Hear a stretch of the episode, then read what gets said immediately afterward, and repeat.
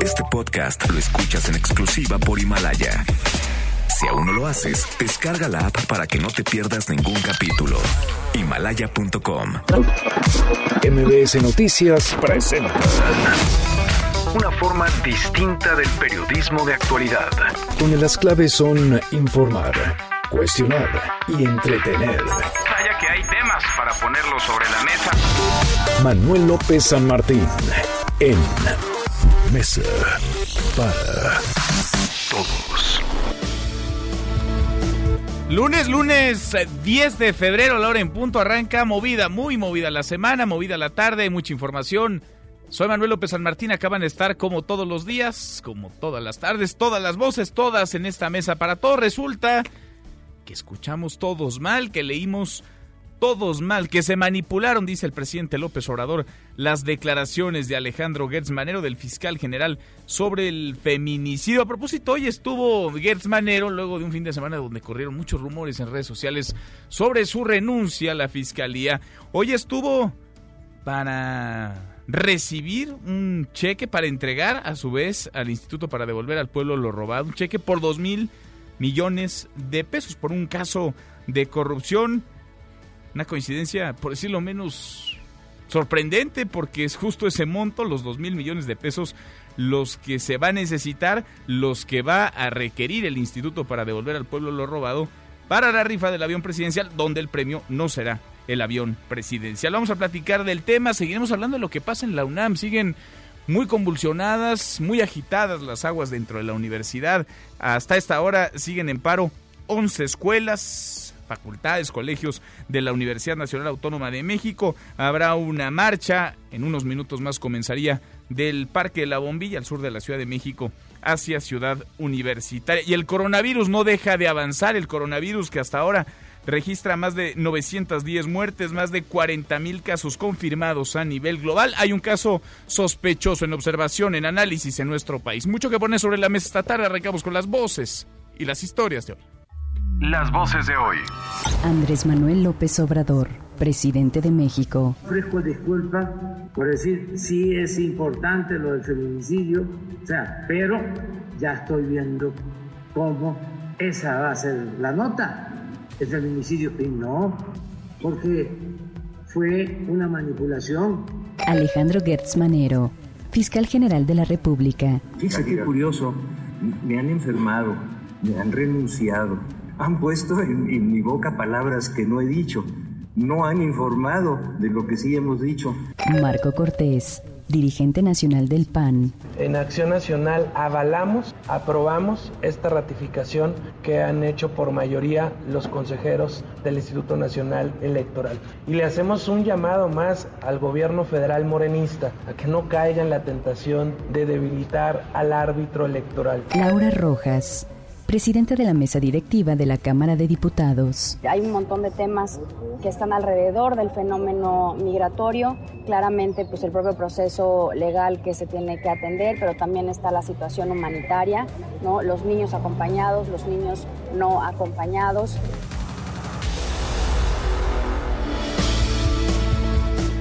Son las voces de quienes hacen la noticia, los temas que están sobre la mesa y estas las imperdibles de hoy le entramos a la información. Ya le decía, leímos mal, escuchamos mal. Todos se manipularon las declaraciones del fiscal Alejandro Manero sobre el feminicidio. Esto lo acusó el presidente López Obrador en un tono molesto, porque hoy los reporteros no le preguntaron sobre la recuperación de dos mil millones de pesos por un caso de corrupción, que vaya coincidencia, es justo el monto que se necesita para la rifa del avión presidencial, donde el premio no es el avión presidencial. La voz de Andrés Manuel López Obrador.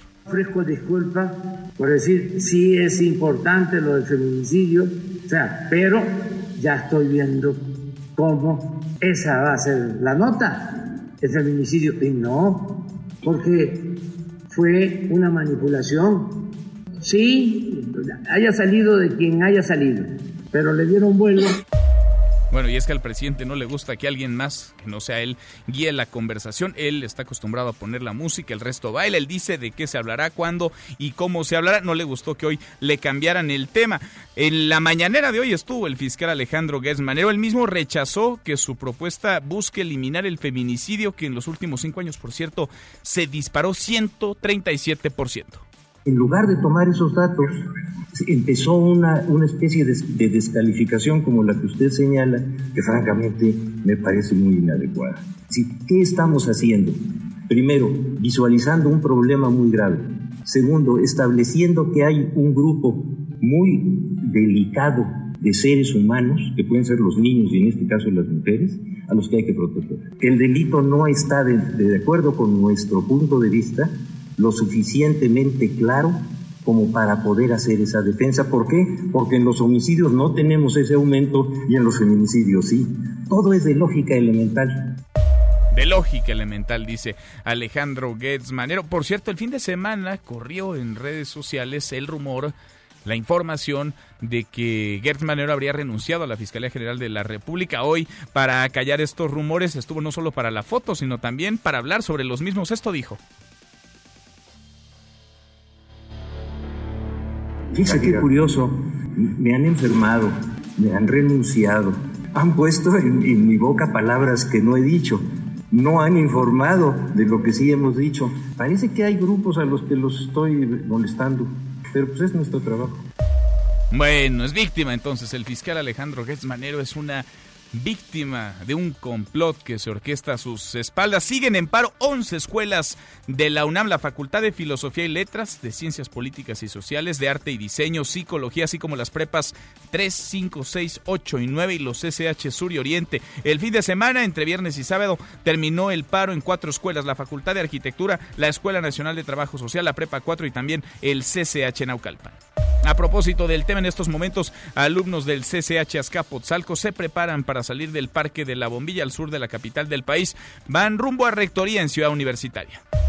Sobre este mismo tema, el presidente López Obrador respaldó las quejas de las mujeres en la UNAM, de las estudiantes que piden alto a la violencia, alto al acoso. Sin embargo, dijo que a nadie le conviene un paro total. En el caso de la UNAM, yo siento que son justas las demandas de las mujeres que quieren más protección, más apoyo, ser tomadas en cuenta para que no haya violaciones, estos agravios deleznables. Eso no tiene discusión, es una causa justa. Sin embargo, hay grupos que utilizan esa causa, que sinceramente no están por eso, están porque quieren generar conflicto. Bueno, y sobre esa supuesta, presunta mano negra, el PAN le pide al presidente López Obrador que revele quién está detrás de las aguas agitadas en la universidad. ¿Quién está detrás del conflicto en la universidad? Es el presidente del PAN, Marco Cortés. En la UNAM ni debe haber mano negra ni debe haber mano morena. Debemos resguardar la autonomía universitaria, debemos respaldar al rector y pareciera que hay quienes están buscando desestabilizar la rectoría de la UNAM para buscarla controlar. Nosotros le pedimos al gobierno que saque las manos o que diga quién tiene las manos dentro, porque seguramente cuentan con la información. Por cierto, después de la mañanera, el presidente se trasladó a Santa Lucía para conmemorar el 105 aniversario de la Fuerza Aérea Mexicana. Ahí insistió en que el aeropuerto, el Felipe Ángeles, va a estar listo para el 21 de marzo de 2022 en tiempo récord. La voz del presidente. Vamos en tiempo y en presupuesto y se va a lograr la hazaña de hacer un aeropuerto de nivel mundial con bajo costo, con mucha calidad y en tiempo. Bueno, veremos, veremos. Por lo pronto, a contrarreloj van en la construcción de este aeropuerto en Santa Lucía. Hasta el último reporte, el coronavirus lleva 910 muertos y más de 40 mil casos confirmados a nivel global. En Japón se elevó ya a 130 el número de contagios en el crucero que desde la semana pasada permanece anclado en Yokohama con más de 3.700 personas a bordo. Y aquí en la Ciudad de México, la Secretaría de Salud mantiene bajo vigilancia un nuevo caso sospechoso de coronavirus. Es en la Ciudad de México. El paciente es un hombre de 37 años de edad de nacionalidad china con residencia en la capital del país, quien estuvo en Batao, China, del 3 al 27 de enero pasado. Evo Morales salió de Argentina, viajó a Cuba para un tratamiento médico. Su salida se da en momentos en que la Casa Blanca ha cuestionado al presidente Alberto Fernández por haber otorgado el refugio al expresidente de Bolivia. Y Donald Trump pidió menos dinero para el muro. La Casa Blanca envió el presupuesto al Congreso, pide 2 mil millones de dólares para la barda frente a los 5 mil millones de dólares que pidió el año pasado. Aún así, la cifra se mantiene por arriba de lo que los legisladores han autorizado. Y en la buena de hoy, porque también hay buenas, la UNAM e internas del penal femenil de Santa Marta Catitla elaboraron el recetario para alimentarse en prisión. Cuéntanos, Adrián, ¿cómo estás? Adrián Jiménez, muy buenas tardes. Buenas tardes, Manuel. Un saludo afectuoso para ti y el auditorio. Académicas de la UNAM que trabajan desde 2008 en el Ceferezo de Santa Marta, Catitla, presentaron junto con internas de este lugar Lo crudo, lo cocido y lo finamente picado, libro que recoge 20 fórmulas a modo de recetas e ingredientes secretos organizados en forma de menú. Marisa Belaustegui Goitia, académica de la Facultad de Filosofía y Letras y directora del proyecto, explicó que este recetario de cocina plasma la manera en cómo ellas sortean la preparación de sus alimentos, pues en reclusión están prohibidos instrumentos como cuchillo, licuadora, estufa y refrigerador. Lo crudo, lo cocido y lo finamente picado ofrece un conjunto de recetas, de menús y de actividades vinculadas al acto de preparar alimentos, de nutrir y alimentar cuerpos, proyectos y voluntades. El recetario de las internas del Ceferezo de Santa Marta Catitla incluye, entre otras recetas, chilaquiles sin estufa, ensalada de manzana, chocolate de esperanza y la tinga de pollo que se llama Festejo Canero, informó Adrián Jiménez.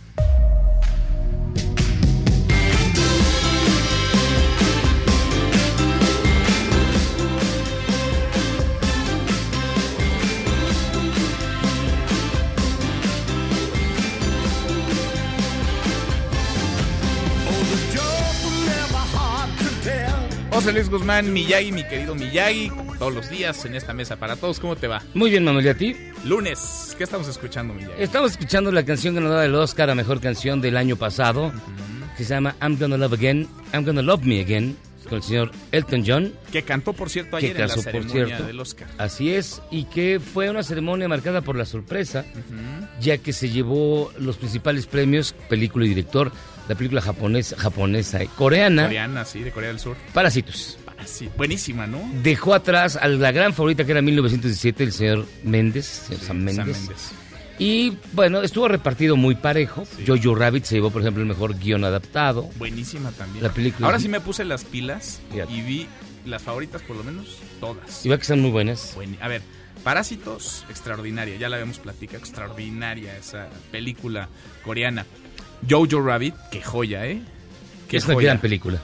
Y 1917 es un plano secuencia prácticamente. Todo es un plano secuencia. Eh, Ganó la mejor fotografía. A una sola cámara. A una sola cámara. Y estuvo bien la ceremonia del Oscar. Dos horas y media, rápida, concreta. Siempre es lo mismo, ¿no? Eso sí. O sea, no se mueven de lo tradicional, tienen ya muy establecido lo que funciona, el formato y lo repiten cada año. Y te digo, excepto las, las este, sorpresas de la película coreana, fue una que alguien tachó hasta como de aburrida. Tuvo sus momentos pesaditos, pero ah, entretenido. Y la canción, esta canción, la Esta Elton canción John, fue la que ganó ¿te el gusta? Oscar. Ah, no, es Elton John. Entiendo que es el segundo Oscar. De... ¿Qué Es que- quisiste decir con ese Elton John? ¿Eso es bueno o eso fue malo? Es predecible, pero es la segunda vez que ganó Oscar. Acuérdate que él hizo la música del Rey León, la original animada. Ah, claro. Y se llevó también el Oscar como la mejor canción original para una película. Entonces lleva dos Oscars y ya con eso le gana, por ejemplo, a Prince, que tiene uno, a Springsteen, que tiene también un Oscar. Y Bueno, no todos tienen la película de su vida, ¿eh? Como Elton John, esta de Rocket. es- exactamente, esta es de su película Rocketman, que no se llevó nada y que se me hace superior inclusive a Bohemian Rhapsody, que a mí se me hizo un bodrio. No te gustó. La de Mercury. Pero sí. porque tú eres un fanático De, de, Queen. Queen. sí. por lo- y es más, yo los vi. Yo vi a Queen en el 81 en el estadio de Puebla, en el estadio de Zaragoza. Era un chamaco, ahí sí.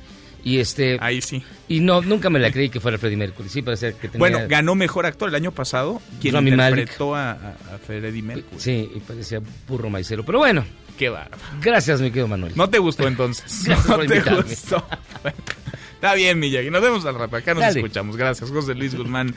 Miyagi, bueno, Vamos a platicar de la crisis que, lejos de decrecer, sigue subiendo de volumen de nivel en la Universidad Nacional Autónoma de México. ¿Qué hay detrás de esta crisis en la UNAM que tiene prácticamente a diario escuelas paralizadas? Se entrega de repente a algún plantel, pero luego otra vez entra en paro, se cierran las puertas, grupos de encapuchados, encapuchadas toman el control de las instalaciones.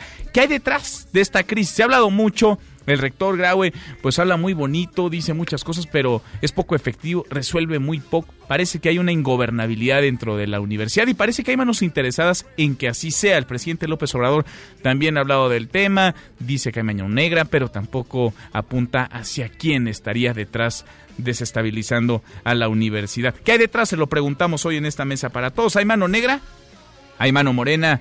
Hay una legítima protesta o es un conflicto académico sindical. Lo pide con el hashtag Mesa para Todos, abiertas ya nuestras vías de comunicación, el WhatsApp 5524 99125, viene el teléfono en cabina 5166 1025, escuchando el Toñón. Vamos, un corte, una pausa, estamos arrancando esta mesa, la Mesa para Todos.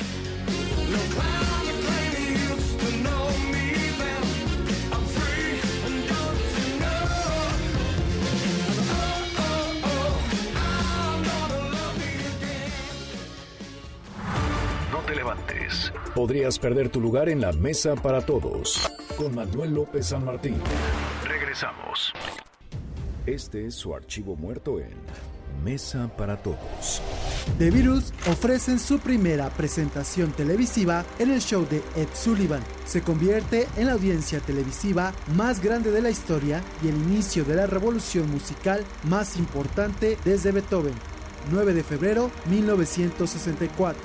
Now, yesterday and today, our theater's been jammed with newspapermen and hundreds of photographers from all over the nation, and these veterans agree with me that the city never has witnessed the excitement stirred by these youngsters from Liverpool who call themselves the Beatles. Now, tonight, you're going to twice be entertained by them. Right now, and again in the second half of our show. Ladies and gentlemen, the Beatles!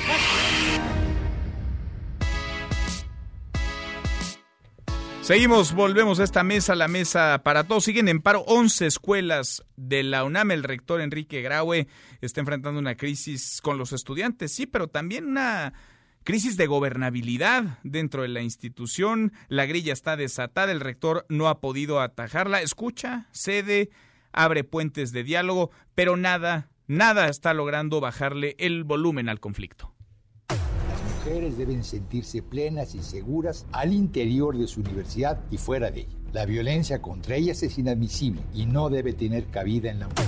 Estamos dispuestas a seguir compartiendo espacios con acosadores sexuales. El propósito de esta reunión no es resolver la entrega de las instalaciones, sino aquello que provoca que las instalaciones estén tomadas. Esto es la violencia de género dentro de la facultad. El único punto en el cual no hemos podido avanzar es que haya sanción inmediata a los miembros de la comunidad, los cuales son señalados por algún caso de acoso o de violencia de género. Son estudiantes que ya llevan más de tres meses y están a punto de perder su pase automático a la UNAM. ¡Liberen la prepa! ¡Liberen la prepa! No permitan que personal ajeno cierre la facultad. Pero las violentas que vinieron hoy, vinieron a violentar, no pedir que no hubiera violencia. ¿Por qué nos asesinan si somos esperanza de América Latina? ¡Y! ¡Y! ¡Y los machistas!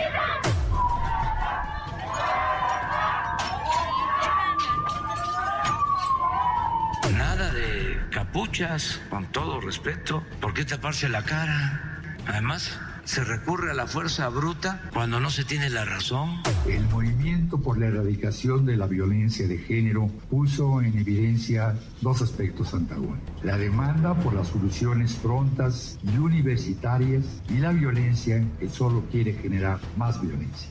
Se debe de evitar el que haya paros injustificados y que no haya manipulación política. Quienes solo buscan desestabilizarnos, les digo que no lo conseguirán, que no conseguirán que escalemos la violencia con más violencia.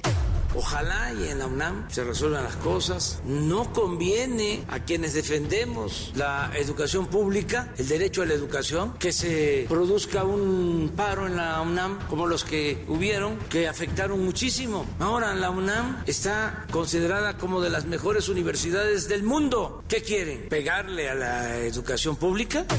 Mientras tanto, la crisis, el conflicto en la UNAM continúa. La universidad sigue entre aguas convulsas, muy agitadas por manos oscuras, no sabemos de quién, que intentan ganar en el río revuelto de un reclamo que es más que legítimo, justo, el fin a la violencia de género alto a los abusos y espacios confiables de denuncia dentro de la universidad. Hay alumnos que hoy han convocado a una marcha, una marcha que partirá o parte ya del Parque de la Bombilla al sur de la Ciudad de México, rumbo a Rectoría en Ciudad Universitaria. Adrián, Adrián Jiménez, ya arrancó esta movilización. ¿Cómo están las cosas? Muy buenas tardes.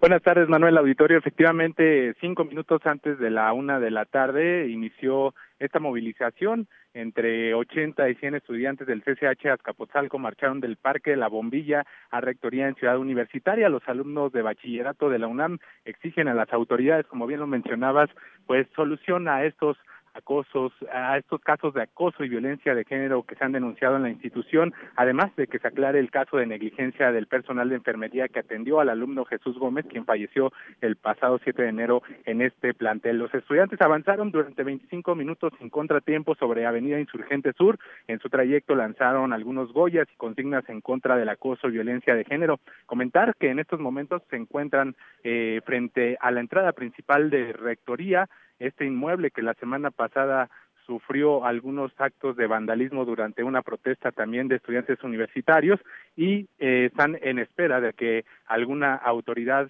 de esta casa de estudios salga a recibir su pliego petitorio. Comentar que este plantel se encontraba en paro, pero la semana pasada fue entregado eh, por los estudiantes y mañana, mañana realizan, eh, reinician actividades en esta escuela. Hay un discreto operativo de personal de vigilancia UNAM y protección civil también aquí en la explanada de rectoría y comentar que por otra parte pues también se está llevando a cabo la asamblea interuniversitaria en la prepa 8 este plantel que la semana pasada también fue entregado sin embargo pues minutos después de, de haberlo entregado fue retomado por un grupo de encapuchadas y en este plantel se está llevando a cabo esta asamblea interuniversitaria que tiene como objetivo definir un pliego petitorio general de todas las escuelas y definir las acciones a seguir en esta lucha contra el acoso y violencia de género. Hasta aquí mi reporte, Manuel Auditorio. Adrián, las cosas tranquilas entonces hasta ahora. Sí, están eh, tranquilos, vinieron marchando. Hay eh, algunos estudiantes que vienen embosados, sin embargo, en su mayoría eh, todos vienen eh, pues identificables, identificables, vienen marchando pues tranquilamente y se están protestando frente a Rectoría también igual de manera tranquila. Pues ojalá que así sigan, porque ya hemos visto esta película varias veces, arranca todo en paz, tranquilo, y de repente llegan a Rectoría y empiezan a vandalizar, empieza una minoría muy escandalosa, pero minoría esbozada, embosada a pintarrajear o incendiar incluso instalaciones inmuebles y a lastimar a personas. Gracias, Adrián.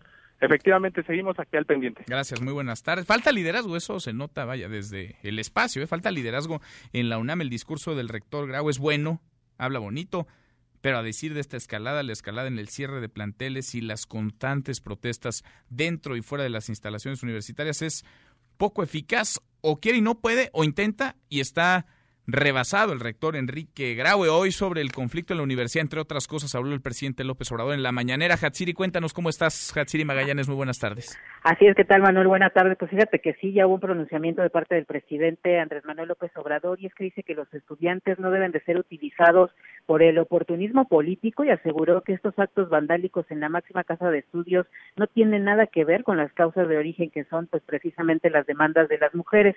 Durante su conferencia mañanera el día de hoy así lo dijo. Vamos a escuchar. Y no deben de ser utilizados por el oportunismo político para generar conflictos. En el caso de la UNAM, yo siento que son justas las demandas de las mujeres, quieren más protección, más apoyo, eh, ser tomadas en cuenta para que no haya violaciones, estos agravios eh, deleznables. Eso no tiene discusión, es una causa justa. Sin embargo, hay grupos que utilizan esa causa, que sinceramente no están por eso, están porque quieren generar conflicto pues ahí está el posicionamiento del presidente y es que dice que no conviene a quienes defienden la educación pública que haya un paro en la UNAM, pues está considerada entre las mejores universidades del mundo y por ello confía en que pues pronto ya termine este conflicto. En otro tema el día de hoy, pues el fiscal general de la República, Alejandro Gertz Manero, también pues rechazó ya que haya presentado su renuncia el fin de semana pasado, desmintió que esté enfermo, como se había comentado, y esto luego del rumor que se dio a conocer hace unos días. Esta mañana también señaló que parece haber algunos grupos a los que les está molestando mucho su trabajo. Vamos a escuchar cómo lo dice. Fíjate qué curioso, me han enfermado, me han renunciado, han puesto en, en, mi boca palabras que no he dicho, no han informado de lo que sí hemos dicho. Parece que hay grupos a los que los estoy molestando, pero pues es nuestro trabajo. Pues ahí está, así respondió. Y bueno, finalmente, en otro de los temas, López Obrador pues aseguró que las declaraciones del fiscal en torno al feminicidio que han causado polémica en estos últimos días han sido manipuladas y también se ha manejado información falsa. También así lo dijo. Vamos a escucharlo nuevamente. Ofrezco disculpas por decir, sí es importante lo del feminicidio, o sea, pero ya estoy viendo cómo esa va a ser la nota, el feminicidio. Y no, porque fue una manipulación. Sí, haya salido de quien haya salido, pero le dieron vuelo.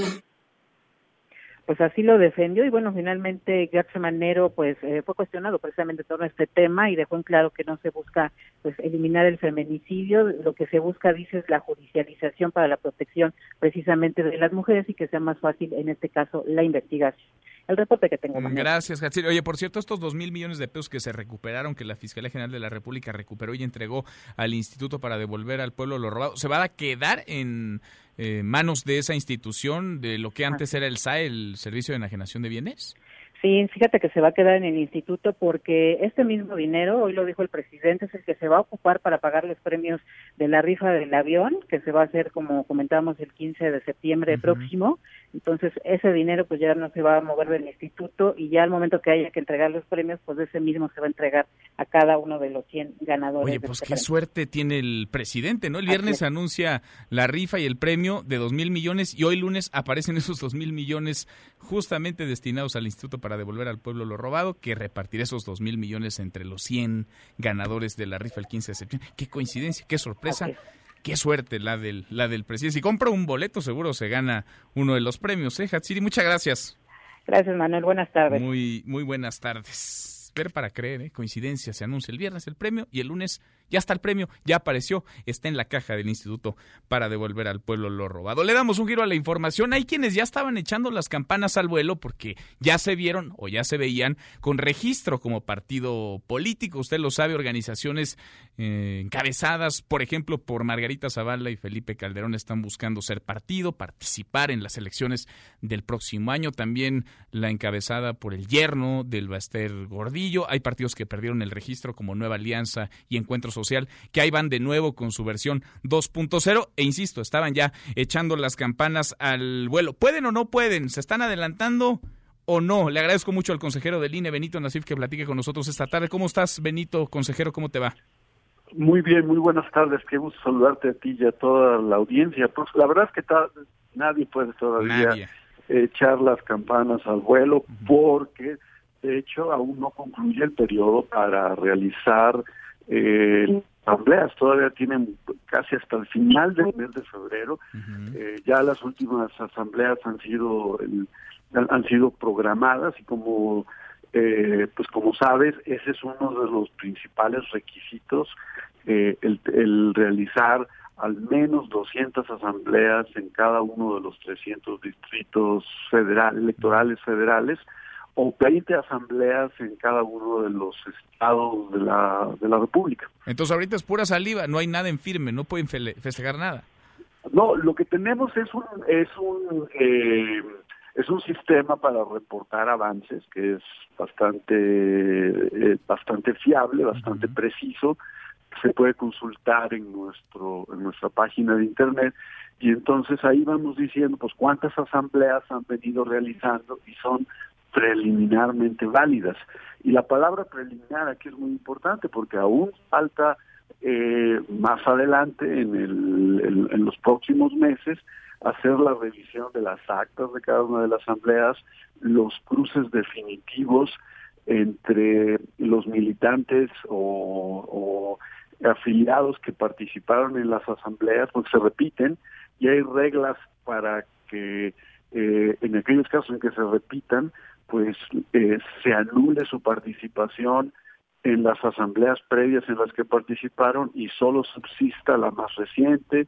eh, ese tipo de cosas todavía eh, las vamos a realizar en el Instituto Nacional Electoral. O sea, el, Instituto Benito, consejero, estoy platicando con Benito Nasif, todavía no empieza el análisis de si las afiliaciones son o no válidas. Lo pregunto porque cuando el caso de los aspirantes independientes vimos cómo había firmas falsas, duplicadas, hubo tráfico incluso de firmas para apoyar a algún aspirante o alguna aspirante y que estuviera en la boleta presidencial. Todavía el INE no está en esa parte del proceso. Ya lo estamos haciendo, pero todavía no concluye y, lo vamos a seguir haciendo hasta que se tenga que llevar el, eh, al Consejo General del INE el dictamen. Eh, se establecieron, igual que con los los aspirantes a candidatos independientes, mesas de control, donde eh, les damos la oportunidad a los, a los partidos en formación a que juntos se revisen se revise la evidencia recabada mediante mediante el sistema por la cual el INE está dando por inválida una afiliación, por ejemplo. Pero todavía, hoy podríamos hablar ya de que hay afiliaciones que están siendo invalidadas o que están siendo revisadas o les están avisando ya a estas instituciones, a estas organizaciones que tienen firmas o afiliaciones que no cuadran. Eh, es correcto, eso ya lo estamos haciendo, estamos notificándoles para no dejar todo. ¿Y, cómo van ahí? Eh, o sea, ¿qué organizaciones podríamos hablar que tienen ya algún tipo de afiliación no válida o que necesitarían ponerse las pilas porque a este paso no les va a alcanzar para el registro como partido político? Eh, pues eh, a diferencia lo que vimos con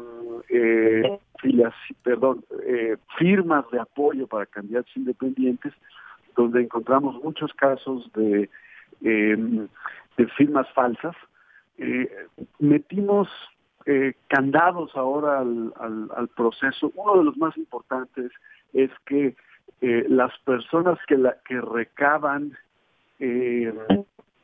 estas, estas filiaciones tienen que registrarse y acreditar su identidad ante el Instituto Nacional Electoral, cosa que no ocurrió en el pasado con los aspirantes a candidatos independientes, eh, los propios eh, aspirantes podían eh, habilitar a, personas con múltiples identidades que no, no, no verificábamos y que eran los que estaban haciendo, recabando las firmas de apoyo. Ahora estas personas están claramente identificadas, acreditadas y en caso de que se encuentren irregularidades, ellas tendrán que rendir cuentas. Pero nadie puede entonces, hasta ahora, nadie lanzar las campanas al vuelo. Hasta mediados de año sabremos quién sí, quién no cumple con los requisitos, quién sí, quién no tendrá partido político.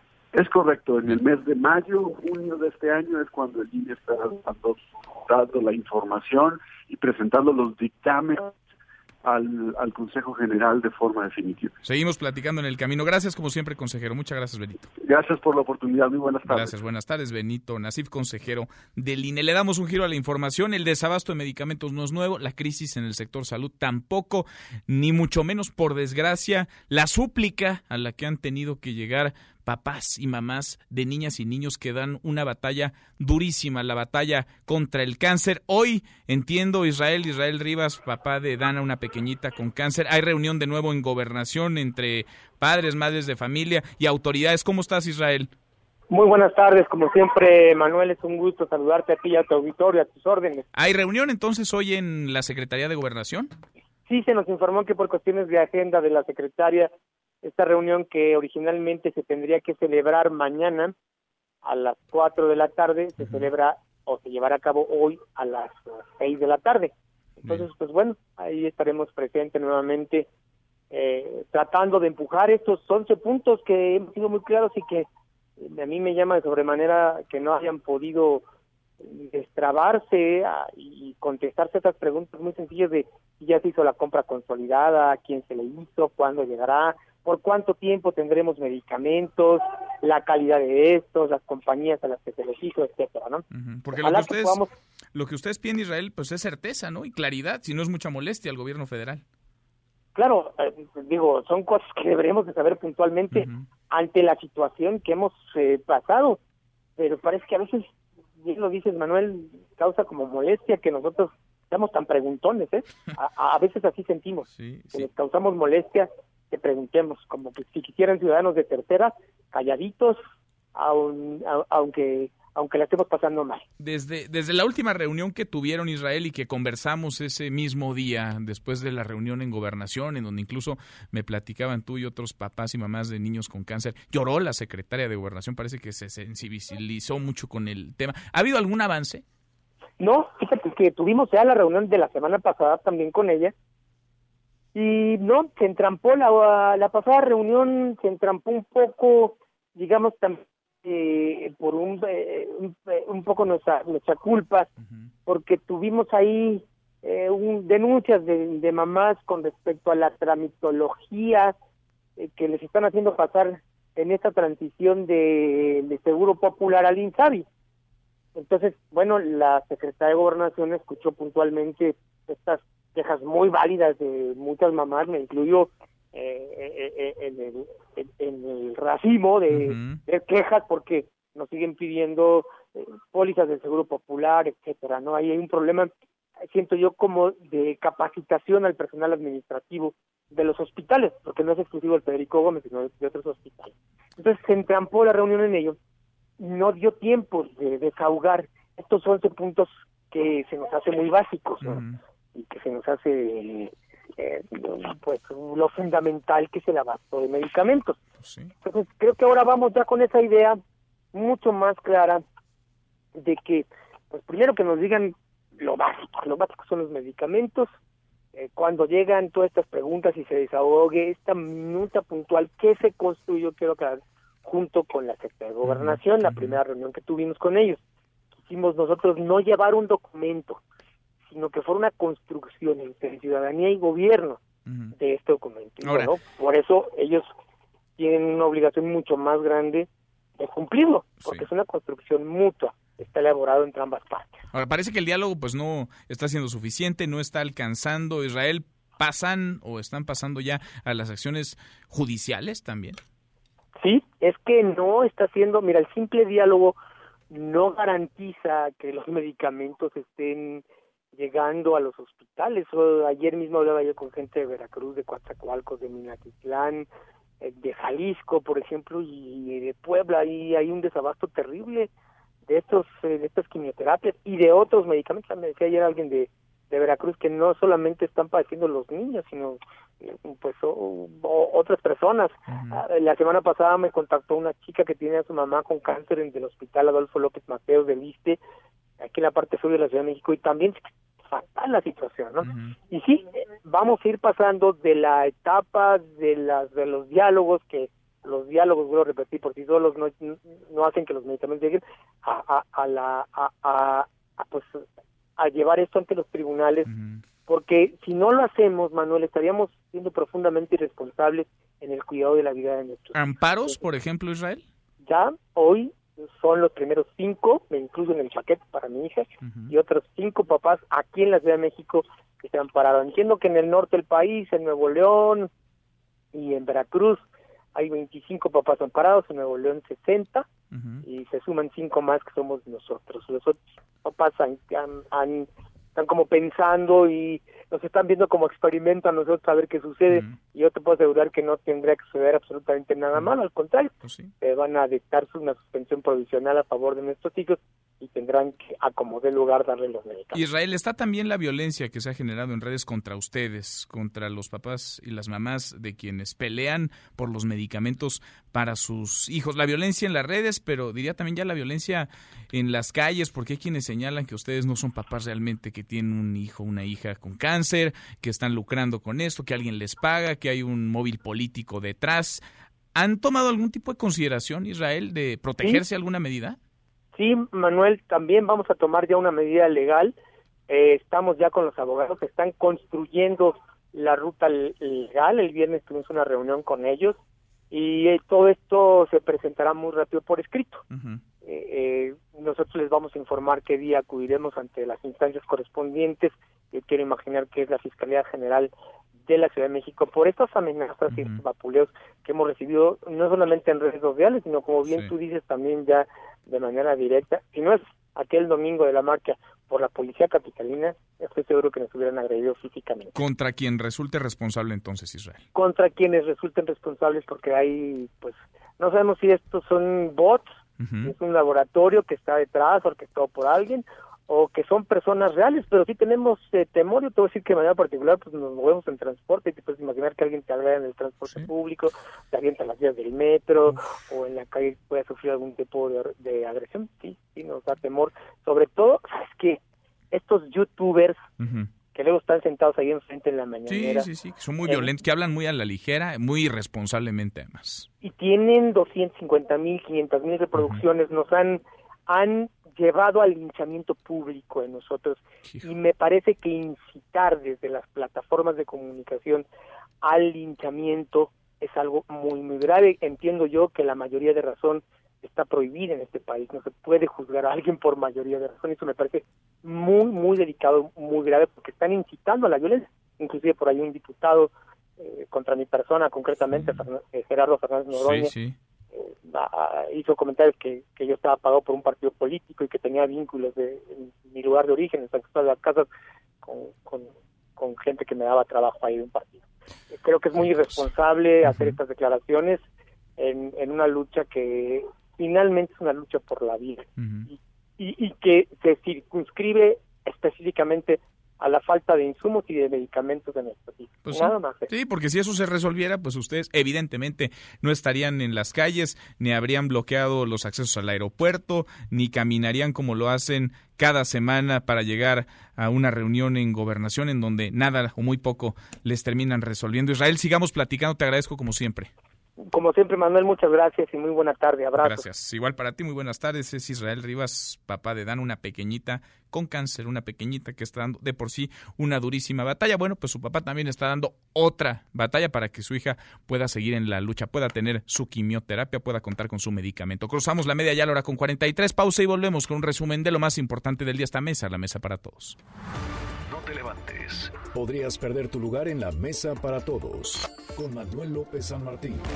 Regresamos. I think whether we're talking about gender inequality or racism Joaquín Phoenix aprovechó su discurso como ganador a mejor actor en los premios de la Academia para llamar la atención sobre los problemas mundiales, el racismo, los derechos queer, los derechos de los animales y cambio climático, entre otros.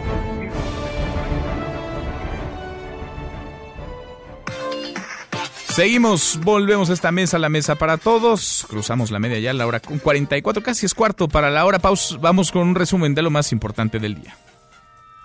Resumen nacional.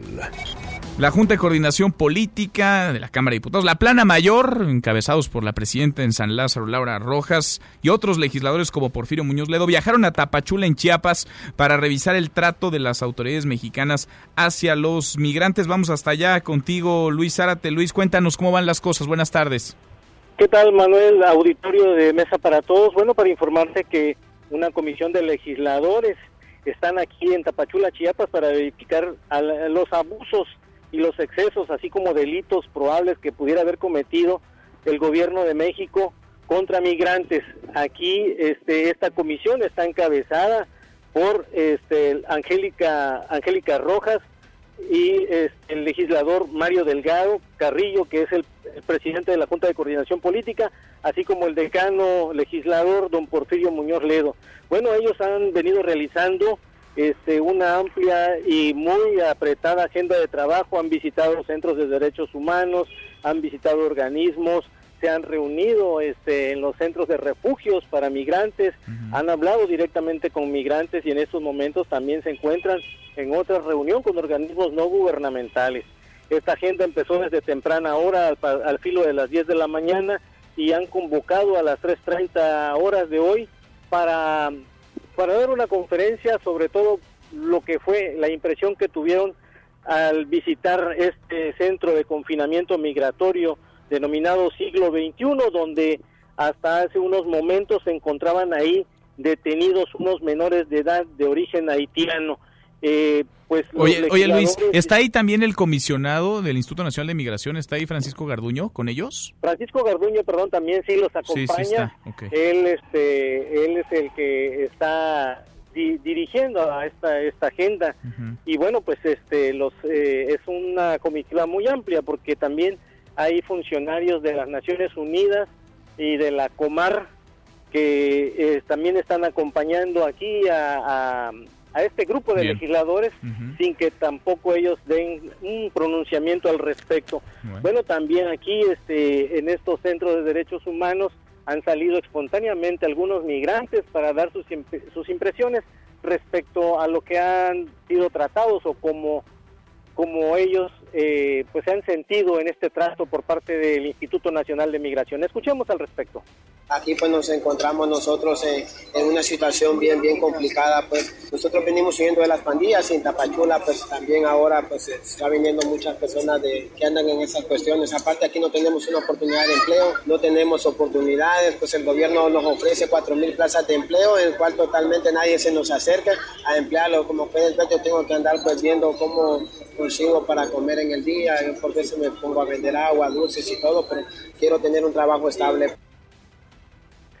También este en este en este lugar se tenía prevista eh, a las afueras de, de, la cárcel de detención de migrantes se tenía previsto una, una protesta de organismos no gubernamentales pero en realidad fue una declaración pacífica de experiencias de algunos migrantes como la que aquí hemos presentado en este momento en Mesa para Todos. Y también en unos momentos más, este, después de que termine este recorrido y luego de que ha sido una constante del legislador Porfirio Muñoz Ledo de interceder por los reporteros para que fueran admitidos en estos en estos centros, pues hubo una bastante, pues eh, podríamos decirlo así, eh, como eh, no lo permitió el Instituto Nacional de Migración, que con el con el este motivo, eh, argumentaban ellos, de que se pudieran haber violado los derechos humanos de los migrantes ahí este, refugiados. vamos a estar pendientes, Luis, vamos a estar pendientes porque sí es la constante en el Instituto Nacional de Migración de Garduño, Francisco Garduño, pues eh, meterse el pie a sí mismos, tropezar con piedras que ellos se van colocando en el camino. Volvemos contigo un poquito más adelante para que nos sigas contando. Gracias, Luis.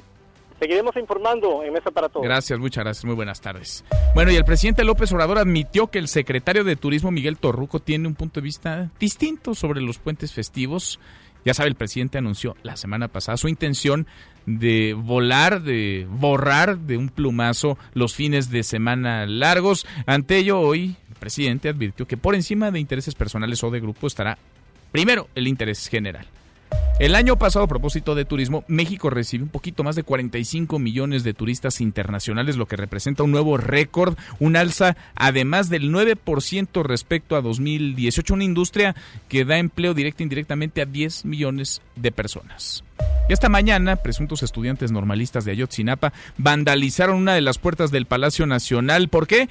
Pues porque no los dejaron pasar. Cuéntanos, Hatsiri, ¿cómo estás? Hatsiri Magallanes, otra vez muy buenas tardes. Gracias, Manuel. Buenas tardes. Un grupo de presuntos estudiantes de la Escuela Normal Rural Raúl Isidro Burgos vandalizaron una de las puertas del Palacio Nacional al no permitirles el acceso. Arrojaron algunos cohetones y otro tipo de artefactos. Sobre la calle de Moneda, los estudiantes encapuchados exigieron la aparición con vida de los 43 normalistas de Ayotzinapa, así como respeto al pase directo a los planteles educativos de las normales mediante la eliminación de los exámenes. Al intentar ingresar ingresar al recinto por la fuerza personal, arrojó gas pimienta para intentar dispersar así a los jóvenes quienes portaban diversos proyectiles y parte del mobiliario de seguridad de una de las puertas principales, es decir, las unifilas. Ante la falta de respuesta de las autoridades para atender sus demandas, los estudiantes empezaron ya a caminar rumbo a sus autobuses, los cuales se encontraban estacionados en las inmediaciones para así retirarse del lugar. Luego de su retiro fueron reabiertos los accesos a Palacio Nacional tras estar cerrado durante varios minutos para el turismo. La información que tenemos. Buena tarde. Gracias, muchas gracias, muy buenas tardes, Gatsiri. Hasta aquí el resumen con lo más importante del día. Pausa y volvemos. Hay más en esta mesa, la mesa para todos. Información para el nuevo milenio. Mesa para Todos con Manuel López San Martín. Regresamos.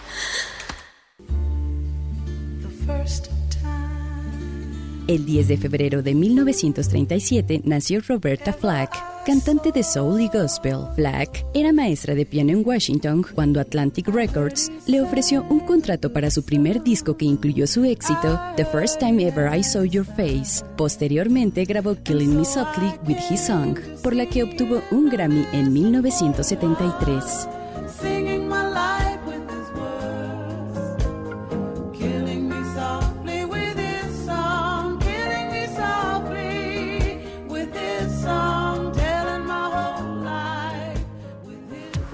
Los numeritos del día.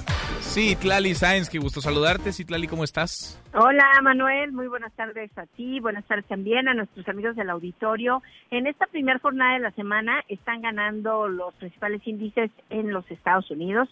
El Dow Jones Industrial gana 0.22%, el Nasdaq avanza 0.54%, pero se desmarcó el S&P BMW de la Bolsa Mexicana de Valores de esta tendencia positiva, pierde 0.21% este lunes, se ubica en 44.305.17 unidades.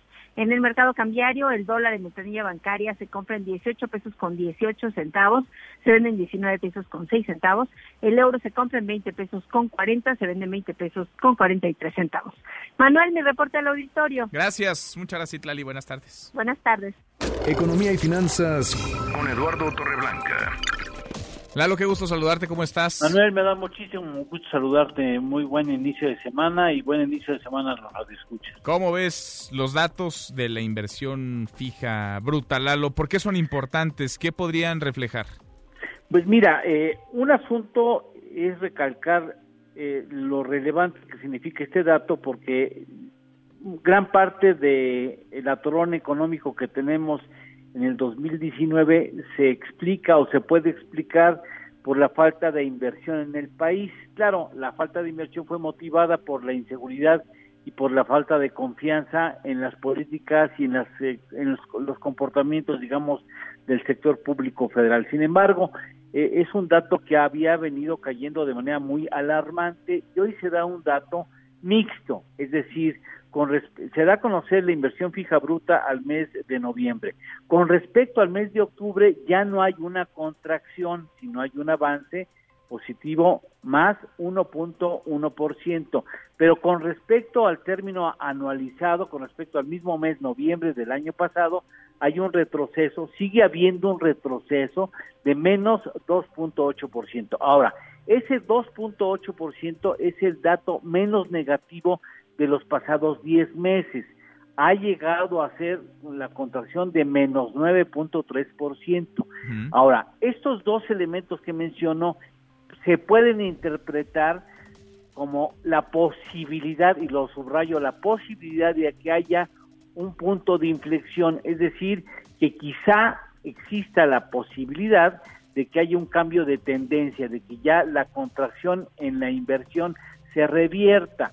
¿Qué necesitaríamos? Necesitaríamos al menos un par de meses más, pero bueno, no se había dado recientemente este dato de que uno fuera positivo y el otro el menos negativo en los pasados 10 meses y eso permite pensar en que haya un cambio de señal en la inversión en el país que será una buena noticia sí. para el gobierno federal y para la economía, por supuesto. Vaya que se necesita. ¿Lalo, tenemos postre? Por supuesto, te va a gustar. A Hace el 22 de mayo del 2010 se utilizó por primera ocasión el Bitcoin para comprar una pizza. ¿Ah, poco? Sí. sí. Fíjate, verdad lo curioso. Sí. En ese entonces se invirtió 10 mil Bitcoins para comprar la pizza, Ajá. que significaban equivalente a 10 dólares. Okay. Si hoy ese precio se aplicara para comprar una pizza, estaríamos hablando, fíjate nada más de qué cantidad, de 1.845 millones de pesos mexicanos. Ah, caramba.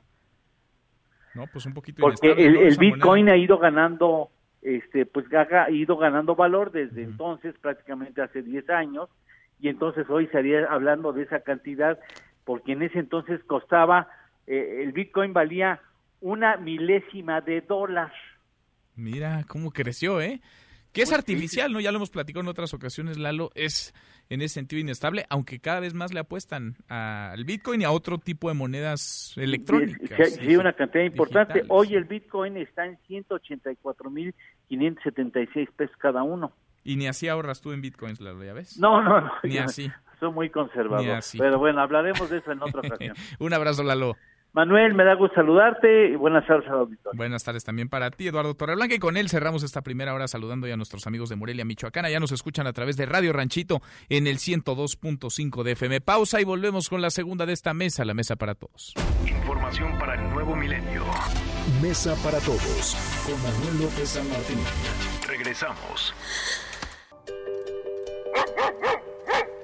El dueño de una empresa de comida para perro quiso demostrar que su producto es bueno para todos. Así que se alimentó durante un mes de las croquetas y comida que él mismo fabrica. Al final perdió 13 kilos, pero no se enfermó ni le salió cola.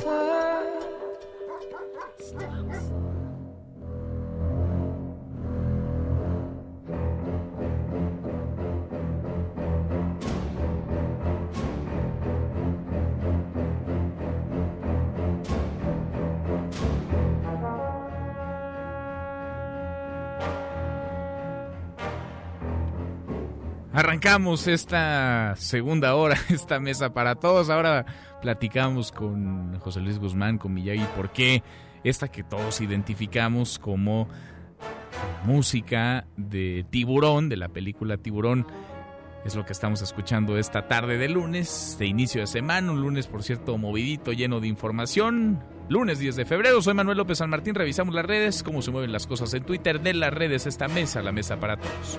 Caemos en las redes. Bueno, se está moviendo el hashtag Gertz Manero y es que apareció el fiscal general de la República, apareció Alejandro Gertz Manero, apareció luego de rumores que corrieron el fin de semana sobre su renuncia, sobre una eventual salida de la Fiscalía General de la República.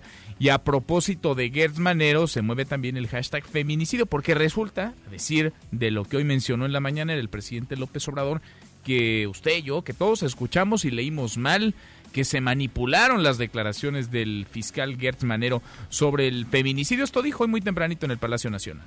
Ofrezco disculpas por decir, sí es importante lo del feminicidio, o sea, pero ya estoy viendo cómo esa va a ser la nota, el feminicidio. Y no, porque fue una manipulación. Sí, haya salido de quien haya salido, pero le dieron vuelo bueno, el presidente López Obrador que se molestó porque le cambiaron el tema.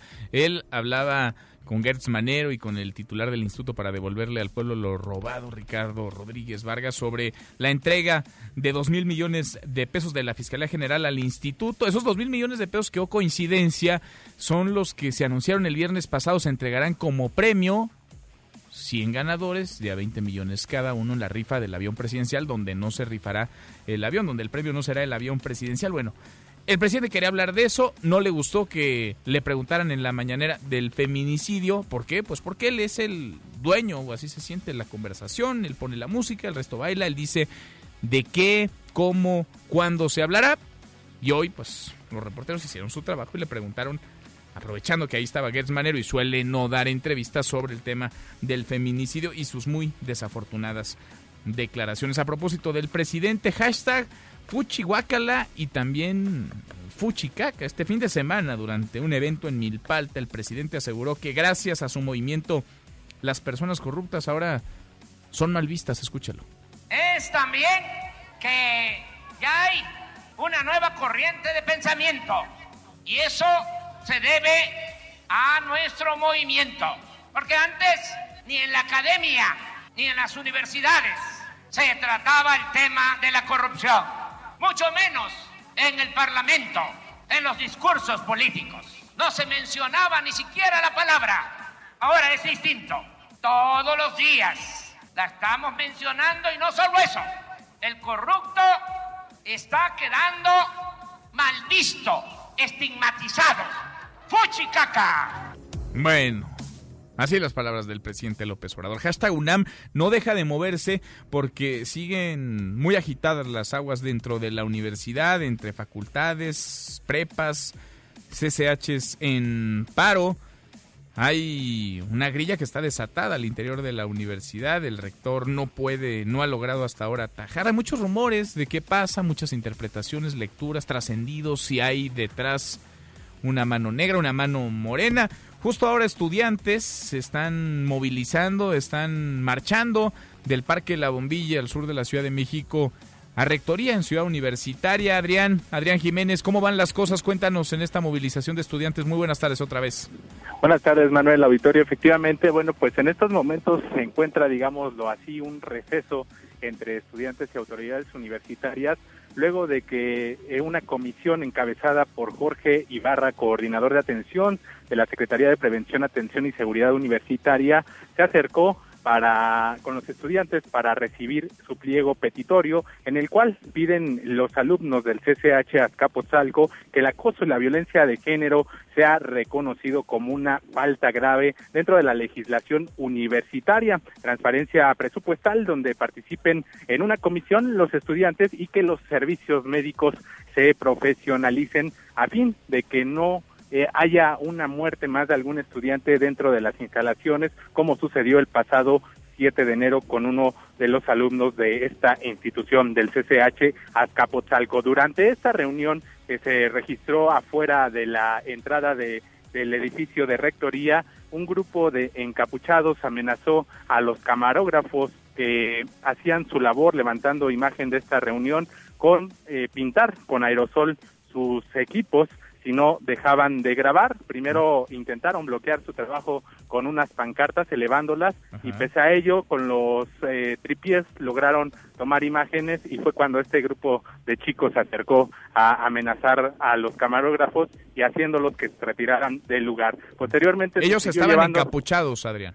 Sí, totalmente encapuchados. Al menos eh, eh, ubicamos a tres, a tres jóvenes totalmente encapuchados, quienes amenazaron a los compañeros camarógrafos que estaban haciendo su labor, pese a que ellos se quejan de que los medios de comunicación no dicen la verdad, pues no dejan tampoco hacer la labor a quienes vienen a cubrir este tipo de eventos aquí en Ciudad Universitaria. Posteriormente, pues se retiraron, nos tuvimos que retirar eh, ante esta petición de los estudiantes. Las autoridades siguieron ahí con ellos durante algunos minutos. Se retiraron también, los cuestionamos sobre qué es lo que estaba sucediendo. Nos comentan que les están dando respuesta a los estudiantes respecto a estas peticiones que piden en su documento y dicen que iban por un documento que les pidieron los estudiantes para demostrar que sí están respondiendo a sus demandas. Eh, seguimos aquí en la espera, esto sucedió hace cuestión de 10 minutos que se retiraron las autoridades en espera de que regresen para que les entreguen a los estudiantes este documento que sin darnos mayor detalle nos dicen le solicitaron los estudiantes que vinieron a protestar esta tarde aquí en Ciudad Universitaria. Bien, el auditorio. Pues seguimos pendientes de esta movilización. ¿Cuántos estudiantes más o menos hay en esta? En estos momentos contabilizamos entre 60 y 80 estudiantes, algunos ya se dispersaron, pero la mayoría se concentran afuera de la entrada del edificio de rectoría, entre 60 y 80 estudiantes. Volvemos contigo al ratito. Gracias, Adrián. Seguimos pendientes, buenas tardes. Muy buenas tardes, Adrián Jiménez. Deportes. Con Nicolás Romay. Querido Nico, qué gusto saludarte, ¿cómo estás? Bien, Manuel, ¿tú? Bien, a todo dar. Ya vamos en la jornada 5 de la Liga no, no, sabía si ibas a querer hablar de fútbol mexicano, como das línea cuando pierde el Necaxa. Poquito, ¿no? Poquito nada eh, más. no, no, no lo tenía claro, pero bueno, ya que sacas el tema, habrá que hablar de, de la Liga MX y de la jornada 5. Un poquito. pero con ánimo, ¿eh, Manuel? Sí, Venga. Sí, sí, contentos, contentos. Nico, es lunes, ánimo. Es lunes, ánimo, correcto. A ver, eh, lo platicábamos el viernes, Morelia le ganó 3 por 1 al Atlas en partido jueves por la noche. Después Puebla empató con Santos 2 a 2. Destacar que al minuto 90 Puebla tuvo un penal y lo falló Osvaldito Martínez, o sea, de locos. Eh, Tijuana empata con Toluca 1 por 1. Cruz Azul parece que está de, de regreso, está despertando Cruz Azul, Revivió. Manuel. No, a ver, siendo honestos, no sé si es mérito de Cruz Azul o lo que dejó de hacer Pachuca, porque gana 3 por 1, pero Pachuca la verdad es que no arranca, no está bien el conjunto de Pachuca. Tigres le pegó 3 por 0 a las Chivas, León 3 por 1 a Monterrey, Pumas 4 por 0 al Atlético de San Luis. La verdad es que yo, yo veo en, eh, en Pumas un resultado contra todo pronóstico, ¿eh? porque no se reforzaron como se debían de reforzar, no, no, hombre, parecía que no estaban haciendo las cosas bien y van segundos en la tabla general, 4 por 0 le gana al Atlético de San Luis. El América con todas las bajas, con tantas lesiones, 2 por 1 a Querétaro. Por cierto, Nicolás Castillo ya salió del hospital después de una trombosis muy delicada, ya está en su casa recuperándose. Y Nicolás Benedetti, que estaba jugando el preolímpico de Conmebol, eh, rotura de ligamento el día de ayer, así que va a estar todo el torneo fuera.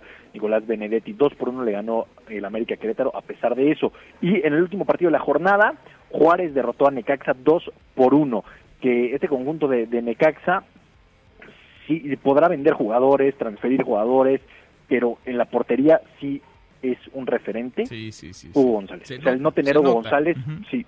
Eh, la, realidad es que se nota muchísimo la, la diferencia cuando está y cuando no está Hugo González, ¿no? Entonces, eh, ojo ahí, porque pues la cosa sí se complica, la, la verdad es que sí se complica para, para Necaxa.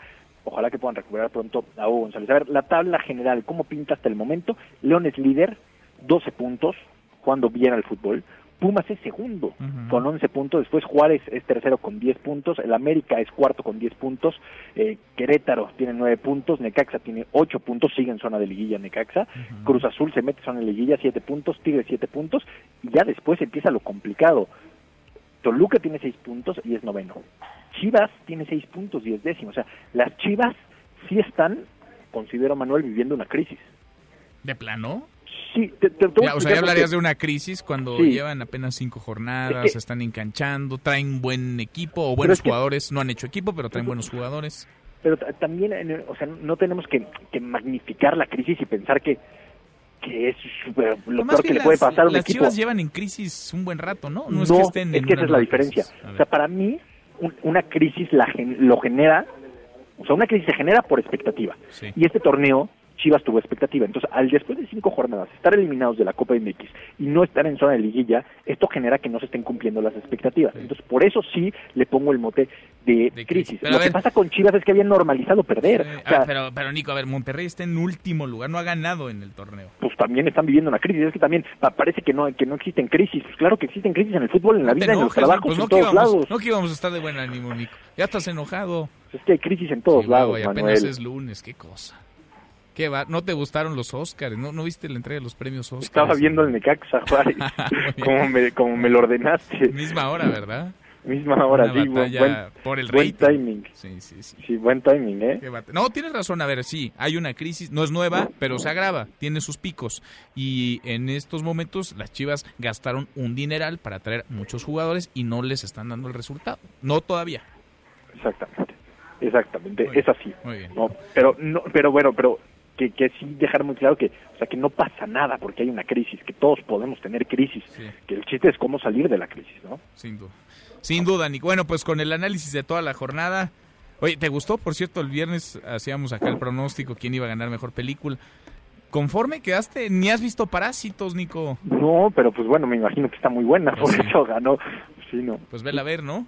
Sí, ya, ya me imagino que ya siguen cines o todavía La van a poner seguramente, Nico. Seguro que la Sí, ponen, ganó. La ponen. Habrá mucha gente como tú deseosa Sí. de verla, ¿no? Eh, Así, así lo haré, Manuel, nada más para estar acorde a, a la línea de este programa. Muy bien, Nico. En un ratito los escuchamos. Los esperamos, 3 de la tarde, marca claro por MBS Radio. Abrazo, gracias. Nicolás Romay con los deportes. Pausa después del corte. Estarán en esta mesa para todos Julián y Adrián Levarón. Vamos a platicar con ellos. Antes una vuelta por el mundo de la mano de mi tocayo Manuel Marín. Y volvemos. Hay más en esta mesa, la mesa para todos. Internacional.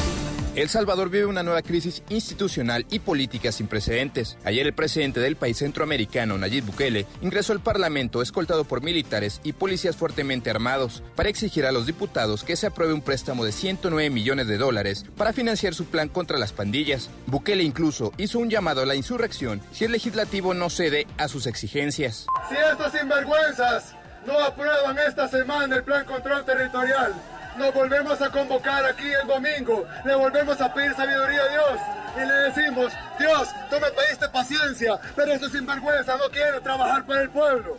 El enojo por la forma en la que el Partido Comunista de China y en especial el presidente Xi Jinping han tratado de resolver el problema del coronavirus han provocado el rechazo al régimen del gigante asiático, algo que no se veía desde hace tres décadas. A través de redes sociales en China circulan videos de cateos a residencias donde habría personas infectadas y quienes son tratadas con extrema violencia, lo cual ha desatado la furia de los ciudadanos.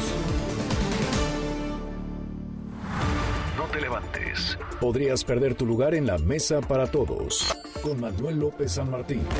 Regresamos. La diputada Paulina Soto de la bancada de Morena y presidenta de la Comisión de Igualdad de Género en el Congreso de la Ciudad propuso una pena de hasta 36 horas de arresto a los hombres que invadan los espacios exclusivos para mujeres en el metro capitalino.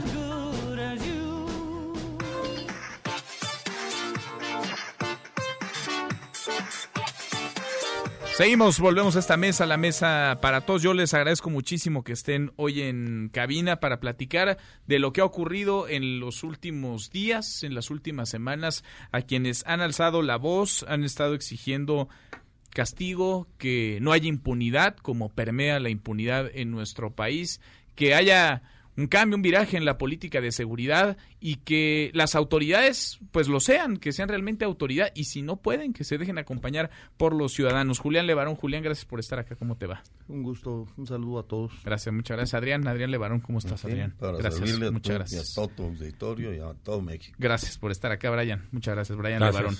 Muy buenas tardes. Vienen, Julián, regresando de Chilapa, Guerrero. ¿Qué vieron allá?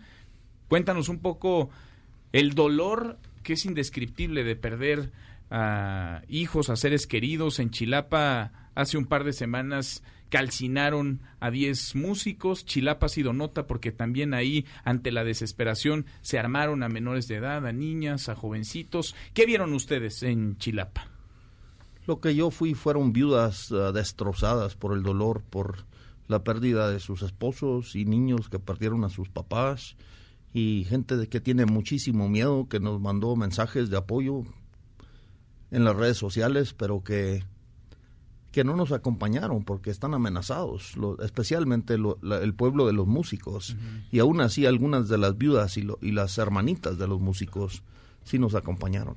O sea, ustedes los invitaron a que participaran y no, no pudieron llegar por amenazas. Algunos, eh, sí, hubo, Muchos. hubo mucha, mucha gente que sí quería marchar con nosotros, pero pusieron un retén, algunas ardillas coloradas, o no sé cómo les dicen, los rojos o algo así. sí.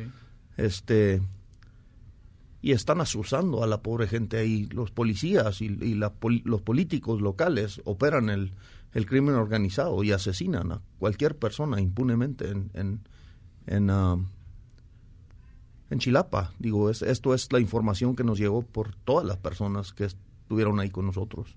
Ahora, no, no, no es fácil, me imagino, para las autoridades recibirlos ahí. Tampoco es que ustedes vayan y pidan autorización ni permiso.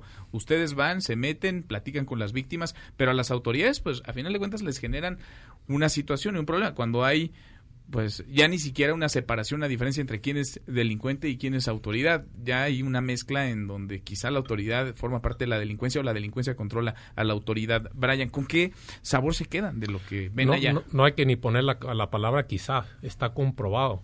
La- la- lo- los, los delincuentes que matan a la gente, matan a, a- a niños, mujeres, eh, ya son los que les ponen a la- a- como ejemplo a los puestos del, del, del municipio. Yo creo que uno es diputado del estado o del, de la zona. O sea, eh, en vez de castigarlos, los ponen como líderes sociales. ¿Qué, qué mensaje estamos mandando a, a la gente cuando hacemos eso? Es, es algo increíble. Lo que más me impactó es que ver esa situación, esos, esas pueblas, esos pueblos fantasmas, donde la gente tuvo que abandonar todo y no pueden ir, ir a la escuela. Esos niños dicen que van una vez a la semana si tienen suerte porque los profes tienen miedo de llegar. Entonces, ¿cómo? Para, es, para mí fue evi- eh, muy evidente que pensar que esto se lo va a solucionar con, con programas sociales es ridículo. Nunca va a funcionar. ¿Cómo se puede solucionar una situación tan descompuesta, en donde ya el tejido social está roto, en donde la autoridad no es autoridad, donde mandan los delincuentes, donde la infancia está rota desde que ve su primera luz un niño, una niña no tiene mayor futuro, no puede salir de ahí, vaya, está descompuesto desde adentro y desde fondo, está podrido. ¿Cómo Está solucionarlo? podrido. Eh, ah, para mí yo lo vi como una zona de guerra. El, que el presidente no quiere entrar a la guerra con los narcos. El problema es que el guerra ya existe, la guerra ya existe, pero es entre gente humilde que no se puede defender y estos crimen, este crimen organizado que básicamente los tiene amenazados todos los días. Si yo fuera, si fuera mi decisión, yo veo la única forma que puedes limpiar esto es mandar elementos, mandar Guardia Nacional, mandar policías para limpiar la zona, porque la gente no tiene ni dónde, no- ni a quién reportar, a quién, a quién hacer este la demanda.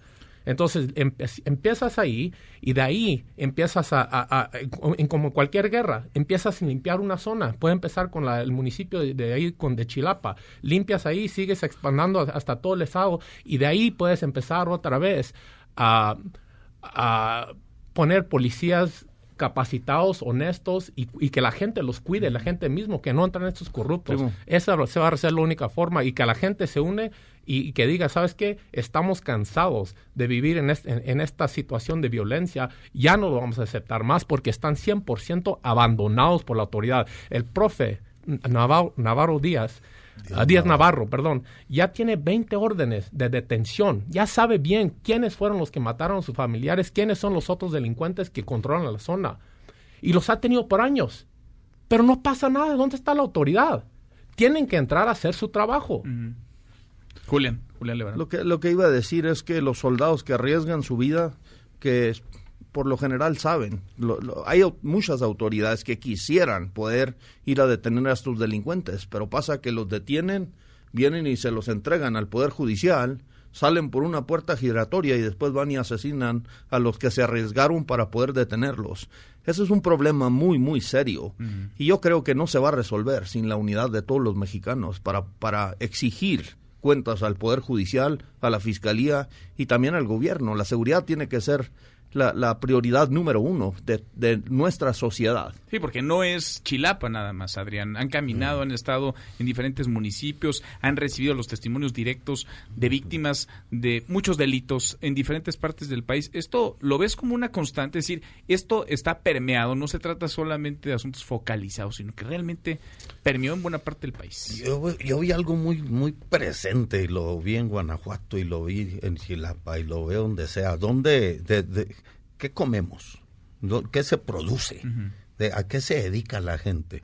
Y, y en su mayoría, ahorita, hay mu- especialmente Guerrero, vive mucho, mucho del turismo y del, del, del, del que llega y compra y del comercio. Y Chilapa es un centro comercial principalmente. Entonces, es muy vulnerable a la extorsión.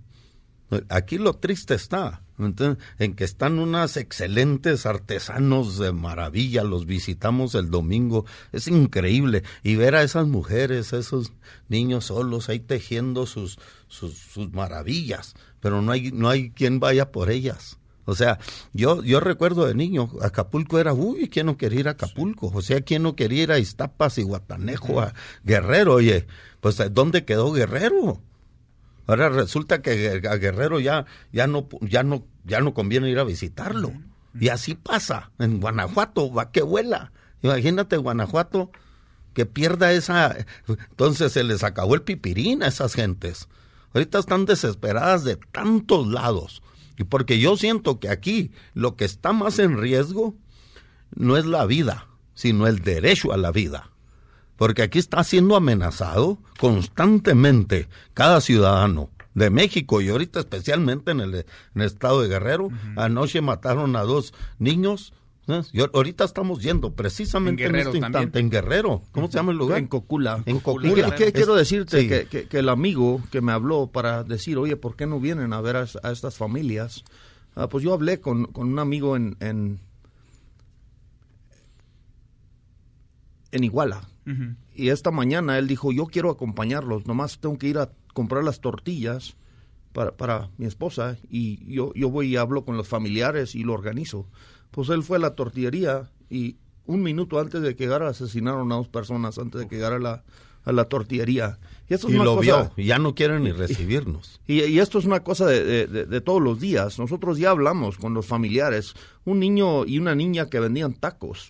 Un niño que tuvo que pedir caridad para que le hicieran una prótesis. Un niño de 16 años, se llama Alexis, y su hermanita de 13 años, que se llama Arilene, fueron a- a- encontrados a las 7 de la tarde ayer en un carro abandonado con tres tiros la niña y cuatro tiros el, el, el niño. Y es, este, esto no puede ser aceptable. Nosotros vamos a, de- a- a acompañarlos a ellos como... Ustedes van a ir, van para allá hoy. a Uh, Saliendo de aquí de esta entrevista vamos directamente a Guerrero. Es un drama porque estamos viendo una normalización de la violencia y porque ustedes pues, lo, lo vieron, lo palparon, lo escucharon también de quienes han sufrido esta espiral que no deja de crecer de violencia en Chilapa y a propósito de esto que mencionan ahora, pues las niñas y los niños armados. Claro que uno observa esa estampa y es de horror. Algunos se sorprenden porque piensan que es novedad que los niños estén en el centro de esta guerra, porque es una guerra en la que estamos y los niños son víctimas de esta guerra desde hace mucho tiempo. Julián, tú decías unas palabras que fueron muy polémicas porque tú no condenabas que se armaran a niñas y a niños, a jóvenes que defienden su patrimonio, que son incluso formados por sus propios padres de familia para tomar las armas y defenderse. ¿Por qué? ¿Por qué, Julián? ¿Por qué crees que llegamos a esto? ¿Y por qué crees que no es del todo malo? No, mira, que sí. Gandhi dijo que el miedo nos sirve para protegernos y defendernos, pero la cobardía nunca ha servido para nada. Y también dijo que no ser violento requiere de más valor que ser violento, pero que era preferible que una persona se levantara en armas para defenderte, de- defenderse de un agresor que, ah, que ser cobarde y no enfrentar ese problema. Y te voy a decir, ah, el presidente dijo que deberían darles vergüenza a estas comunidades que estos niños estén armados. Pues yo quisiera preguntarles a todos los que nos escuchan, estos niños que fueron asesinados anoche, si tuvieran la manera de defenderse y lo hicieran, los seguirían condenando a esos niños por defenderse y no dejarse morir para no hacerle un show al presidente o no sé quién. Yo les quiero decir que todo ser humano tiene el derecho de defenderse con todos los medios que estén a su alcance y si nosotros los mexicanos no estamos ahí para, para defenderlos y protegerlos y si nuestras instituciones no funcionan, no somos nadie para estar, estar condenando a esos niños que ya perdieron a sus papás y que están haciendo lo que ellos saben hacer y pueden hacer para defender a sus mamás. Si nosotros no estamos haciendo nada, por el amor de Dios, por favor, cállense. después de lo que ha ocurrido, de las estampas que hemos conocido, después de las muertes que no dejan de ocurrir, después de la caminata que emprendieron ustedes desde Cuernavaca en compañía de Javier Sicilia y otros cientos de personas llegaron al Palacio Nacional, después de esas semanas, lo que ha pasado en el tiempo y lo que ha dicho o dejado de decir el presidente, ustedes ven un cambio, ustedes ven que algo se modificó después de la reunión incluso con el propio presidente, Brian. No, nada cambiado, nada cambiado y no tiene planes el presidente de cambiar nada. Nos va a seguir pi- pidiendo paciencia mientras que mueren 100 mexicanos todos los días, incluyendo niños y mujeres. Es lo más triste. Mira, ahí en, en lo que vimos en Chilapa, a esta pobre gente le cobran este ah, Piso. piso. por todo, hasta por la Extorsionan. eh, hasta en las remesas, fíjate, nos están diciendo. Esta gente no puede ir a la escuela y regalarles unos pesitos para poder mejorar algo nunca va a funcionar, porque se los quitan yo creo más de la mitad. Entonces, yo lo que digo, mira, si no puede empezar el presidente con la gente más, más humilde, más vulnera- vulnerable, Vulnerable. sí, vulnerable, eh, y no, sin- mira, y, y estos, los que lo están haciendo son una, una, una- unas organización ardillas y rojos. Mira, si el presidente no puede con unos ardillas y unos rojos, nunca va a poder contra los cárteles internacionales, como Nueva Generación, Cartel de Sinaloa. ¿Por qué no empezar donde realmente puede ser una, una diferencia a la gente más humilde con, un- con un- una organización que no es tan tan poderoso? Porque ya vimos cuando intentó con el Cartel de Sinaloa que lo sucedió. Tenemos que empezar de, de alguna forma ¿Y en lo algún local? lado. Tendría que empezar en, lo en lo local. Adrián, Adrián Levarón, ¿para dónde? Porque ustedes, me queda claro, no se van a cansar, no se han cansado desde hace mucho tiempo, ustedes van, visitan, están, pero Es no que hay, un cambio. parece Yo- que no hay un acuse de yo recibido. di- Yo, yo digo que sí ha habido un cambio muy fuerte, pero en el cambio de nosotros, en mi corazón ha habido un cambio tremendo en, en mi percepción de México. Y ha habido un cambio muy fuerte, yo he visto en la ciudadanía. No hay persona en la calle que a mí no me tope y me dice no te rajes. Tú eres una voz, tú, tú habla por ellos. Yo sí sentí que estaba hablando por esas viudas y esos huérfanos. Y ese, y ese pueblo, ¿eh? Ese pueblo de hambre, de progreso, de volver a ser lo que era. Yo sí lo siento, ¿eh? Hay un cambio. En ese, yo le estoy apostando a ese cambio. Yo le estoy apostando a ese mexicano. A ese mexicano que, que por eso estamos nosotros aquí. ¿Tú crees que nos gusta estar aquí? Preferiríamos tal vez estar en miles de cosas. Pero hace dos horas no sabíamos que íbamos a Guerrero. Imagínate, así de tremendo está este problema. Necesitamos estar, pero al alba. Y ¿sabes qué estamos tratando de hacer? Es crear un precedente importantísimo de lo que sigue. Y lo que sigue es que las redes sociales nos ayuden increíblemente a que vayamos a ver qué pasó. ¿Qué pasó en Iguala? ¿Qué pasó en esos pueblos? Porque de eso se trata. Nosotros nomás estamos creando un precedente que creo que va a ser un, un turning point, un parteaguas en lo que sigue para nuestra nación. Y eso es lo que sí yo veo y yo por eso estoy aquí. No, no está nada cómodo, pero eso es, es, yo te agarro la energía. Me dice, vamos, me dice Julián, yo voy, le digo, si tú percibes que ahí es importante, yo quiero estar ahí donde estamos trascendiendo y para México. Nos- nosotros eh, vivimos en una comunidad muy pequeña y somos muy débiles. Individualmente todos somos muy débiles en frente de este dragón que, se tra- que deja cruces en todos lados. Y, y yo creo que la única forma de vencerlo es con la unidad. Y los partidos nos dividen entre nosotros y son partidos muchas veces los que operan la delincuencia organizada o sus representantes localmente. Aunque dicen las propias autoridades que ya las fiscalías son autónomas y que los jueces nada tienen que ver con los tiempos políticos Pero el y fiscal ya electorales. se está rajando. Dice hoy Alejandro Guedes Manero que él no se va, que lo han querido renunciar, enfermar, pero que él está. Pero les pregunto, hablemos de un caso en firme que ustedes, vaya, por desgracia conocen de primera mano. El Sí, sí. asesinato de nueve integrantes en Bavispe, Sonora, de las familias Levarón, Langford, Miller. ¿Cómo va el, la indagatoria, la investigación?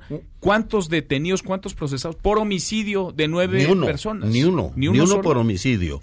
Lo que pasa es que los, los pescan por sospechosos y sí, no nomás sospechosos, ellos sí estuvieron en- involucrados. Y yo sí creo que eventualmente, si, si algo cambia, sí se les va a procesar por homicidio.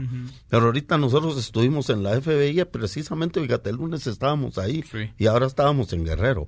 Y también nos dicen, la cosa va avanzando y, y, y cálmenle poquito y lo que sea, y nosotros sí. Pero yo, nosotros estamos cubriendo muchos frentes, ¿eh? Muchos frentes. pero el Julián, eh, Brian trae uno, Julián trae otro y otro y otro. Es increíble lo que los frentes que estamos enfrentando para poder decirle a México, sí estamos trabajando, por eso damos la cara. Mira, Julián, yo, Julián yo- Levarón. yo, yo, yo creo que yo creo que sabemos todos los mexicanos que el pasado no, no se puede cambiar. Digo, ¿qué, ¿qué tipo de justicia es de la que están hablando? A lo mejor un dinero o algo así, pero nadie va a reparar el daño de estas viudas y de nuestra familia y de todas las víctimas de la violencia. Nosotros lo que queremos construir es exactamente lo opuesto de un partido político el, el político te- le miente a la comunidad para dividir a la comunidad, para buscar cómo se van a fregar a la gente.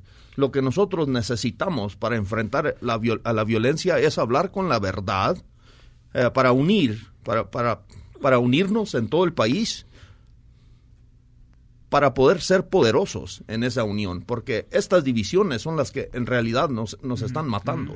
Y, y que haya, porque sí es importante, vaya, lo pasado, pues sí, por desgracia, ya no se puede cambiar. Lo que sí se puede garantizar es que no haya impunidad y que no haya repetición. Yo, yo veo y algo cuando muy dices, fuerte. Adrián, que no hay un solo detenido por No homicidio, en un caso que desde hace tres meses está en la no opinión hay, pública, no en las y el primeras mundo tiene que saber, México tiene que saber que está en peligro que nadie vaya. Están siendo procesados, vinculados a proceso por X o X, por crimen organizado. Yo sí creo algo mucho, muy fuerte, que el crimen organizado está bastante organizado. Pues sí, parece, parece. Que los desorganizados es la justicia. Parece, y la sociedad. la, la que- sociedad. Que está más organizado el crimen que las autoridades. Bastante más organizado, es lo triste. Para mí lo que he sentido que estos niños que vamos a ir a visitar sus familias representan nada más un, un otro número para el gobierno.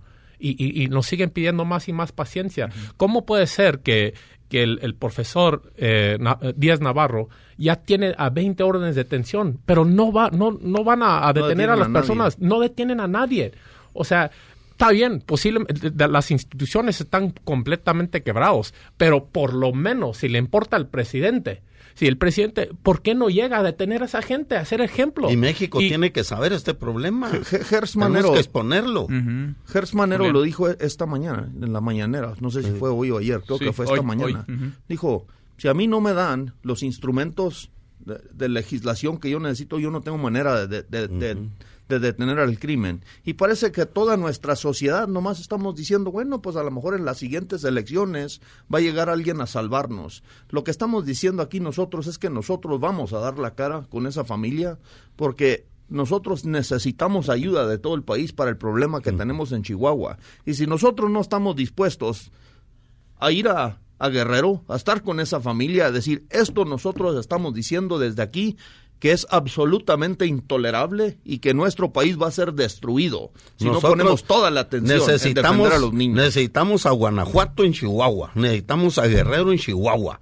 Por eso estamos aquí, los necesitamos en Sonora, porque allá la cosa también está bien cabrona.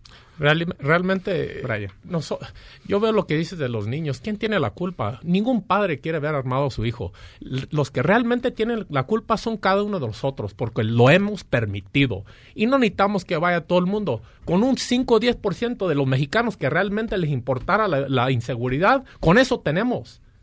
Entonces, yo lo que veo, mira, el presidente, si, si él mismo le pusiera la mitad de la atención a la inseguridad que lo ha puesto a vender, a rifar este avión, ya hubiera gente, ya hubiera resultados en Guerrero. Ese es el problema. Nos sigue eh, distrayendo en cosas que no importan nada y nos sigue pidiendo paciencia cuando realmente debe estar llegando él. Hubiera llegado él antes de nosotros a saber que están estos órdenes de, aprehensión y hubiera eh, detenido a esa gente. Y si no, es porque no le importa y que son nada más otros números para él y nada más le, importa este, mantener el poder y a ver qué, qué, no sé, no sé qué le importa porque aquí no hay resultados. Dale, no sabemos. Qué duro, ¿eh? qué duro, porque así está, el, así está el panorama, así el país, que lo han caminado ustedes y lo seguirán caminando. Buen viaje a Cocula, gracias a los tres por estar acá. Julián, muchas gracias. Gracias a ustedes, por favor, acompáñanos en sus oraciones. Que Dios los bendiga. Nosotros creemos en Dios y creemos en el poder de la oración. Por favor, oren por esos niños y sus familias porque están sufriendo lo que no le deseamos a ningún padre. Que Gracias, Dios nos Julián. bendiga en este día a todos. ¿eh? Adrián, gracias. Brian, Gracias. muchas gracias. Brian, Adrián, Julián Levano, muchas gracias a los tres. Pausa y volvemos. Hay más en esta mesa, la mesa para todos. Información para el nuevo milenio. Mesa para todos con Manuel López San Martín. Regresamos. Más información y análisis en Mesa para todos con Manuel López San Martín. Seguimos, volvemos a esta mesa, la mesa para todos. Lora con 47, vamos con un resumen de lo más importante del día. Resumen. Bueno, resulta que escuchamos mal, que leímos mal todos. Se manipularon las declaraciones del fiscal Alejandro Gertz Manero sobre eliminar el feminicidio como tipo penal. Eso dijo hoy en la mañana el presidente López Obrador en un tono además molesto. Se enojó porque los reporteros no le preguntaron sobre la recuperación de dos mil millones de pesos por un caso de corrupción que justo, vaya coincidencia, son los dos mil millones de pesos que se necesitan para la rifa del avión presidencial, donde el premio no será el avión presidencial, dos mil millones de pesos que la Fiscalía General de la República le entregó hoy al instituto para devolver al pueblo lo robado, la voz del presidente. Ofrezco disculpas por decir, sí es importante lo del feminicidio, o sea, pero ya estoy viendo cómo esa va a ser la nota, el feminicidio. Y no, porque fue una manipulación. Sí, haya salido de quien haya salido, pero le dieron vuelo. Por cierto, sobre el tema, el fiscal Gertz Manero que estuvo ahí para la fotografía y también para desmentir rumores, porque el fin de semana corrió en redes que había renunciado a la Fiscalía General de la República, rechazó que su propuesta busque eliminar el feminicidio que en los últimos cinco años se disparó 137%. Y sobre los rumores de su renuncia, esto dijo Gers Manero. Fíjate qué curioso, me han enfermado, me han renunciado, han puesto en mi boca palabras que no he dicho, no han informado de lo que sí hemos dicho. Parece que hay grupos a los que los estoy molestando, pero pues es nuestro trabajo. Bueno, en otro tema, 11 escuelas de la UNAM entre facultades, prepas y CCHs siguen en paro esta tarde. Alumnos, estudiantes de la universidad marcharon hacia Rectoría en Ciudad Universitaria. ¿Cómo van las cosas, Adrián? Adrián Jiménez, de nuevo, buenas tardes, ¿cómo estás? Buenas tardes, Manuel Auditorio. Efectivamente, eh, pues esta tarde se movilizaron estudiantes del CCH Azcapotzalco aquí a la torre de rectoría en Ciudad Universitaria. Sin actos de violencia concluye esta protesta hace cuestión de cinco minutos. Este grupo de entre 60 y 80 estudiantes se acaba de retirar luego de reunirse con autoridades universitarias encabezadas por Jorge Ibarra, coordinador de atención de la Secretaría de Prevención, Atención y Seguridad Universitaria. Sin embargo, bueno, pues continuaron las amenazas de algunos encapuchados en contra de quienes levantan imágenes de estos acontecimientos. Las autoridades, antes de retirarse, señalaron que los cuatro puntos que exponen precisamente los estudiantes del CCH Azcapotzalco en su pliego petitorio, todos dijeron son atendibles. Hay que recordar que piden precisamente la modificación de los artículos 95, 98 y 99 del Estatuto General de la UNAM para reconocer la violencia de género como una falta grave, transparentar eh, el presupuesto en cada eh, clasificación de, de, este de este sector para que los estudiantes también puedan participar dentro de un observatorio de transparencia. También señalan que en el caso de que alguno de los planteles sobrepase las dos semanas de paro de labores, exigen a las autoridades que se, recande, eh, se reprogramen precisamente todas las actividades académicas y que no habrá ningún tipo de represalias físicas o eh, académicas en contra de quienes participen en estas movilizaciones. Las autoridades finalmente comentar que aclararon que el día de mañana los estudiantes de CCH Azcapotzalco reanudan actividades académicas como lo habían acordado previamente la semana pasada cuando entregaron las instalaciones después de realizar este paro de actividades. Manuel Auditorio, es la información que les tengo. Bien, Adrián, gracias. Buenas tardes. Muy buenas tardes. A propósito de marchas, los papás, las mamás de niñas y niños con cáncer emprenderán una caminata esta tarde para llegar a una reunión programada pactada a las 6 de la tarde en la Secretaría de Gobernación y tratar de resolver denuncias sobre el desabasto y sobre todo obtener respuestas porque hay una enorme incertidumbre sobre este tema. Platiqué en esta mesa para todos con Israel Rivas, él es papá de Dana, una pequeñita que da la batalla contra el cáncer. Esto es parte de lo que nos dijo vamos a ir pasando de la etapa de los diálogos que no hacen que los medicamentos lleguen a llevar esto ante los tribunales, porque si no lo hacemos, Manuel, estaríamos siendo profundamente irresponsables en el cuidado de la vida de nuestros Vamos a tomar ya una medida legal, eh, estamos ya con los abogados, están construyendo la ruta legal, y por estas amenazas y vapuleos que hemos recibido, no solamente en redes sociales, sino como bien tú dices también ya de manera directa, si no es aquel domingo de la marcha por la policía capitalina, estoy seguro que nos hubieran agredido físicamente. Bueno, certeza. Piden respuesta, claridad para saber si sus hijas e hijos tendrán medicamentos, quimioterapias cuando lo requieran su dosis para continuar con esta batalla. A propósito de temas de salud, la misión internacional de apoyo de la Organización Mundial de la Salud para contener el coronavirus va a ser desplegada a la brevedad tras recibir el visto bueno de las autoridades del gobierno de China. Hasta el último reporte, el coronavirus lleva 910 muertos y más de 40 mil casos confirmados. Hasta aquí el resumen con lo más importante del día.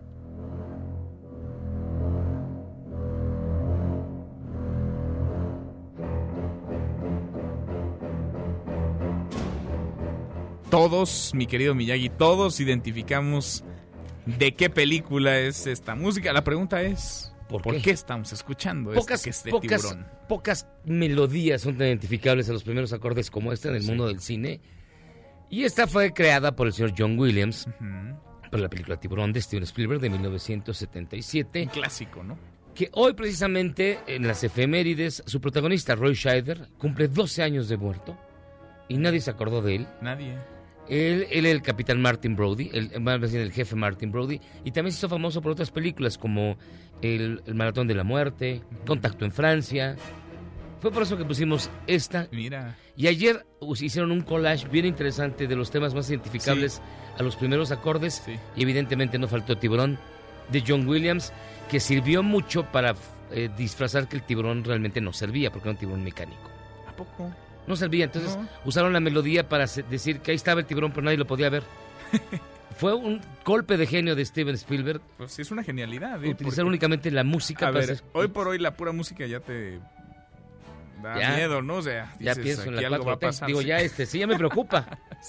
ya te preocupas. ya Sí, dices, claro. Aquí algo se Algo va a pasar. feo, o se está poniendo feo. ¿no? Así es. Tiburón, entonces. De John Williams. Muy bien, Miyagi, gracias. Gracias a ti, Manuel. José Luis Guzmán Miyagi, te escuchamos al ratito a las 7, Charros contra Gangsters. Pausa y volvemos. Hay más en esta mesa, la mesa para todos.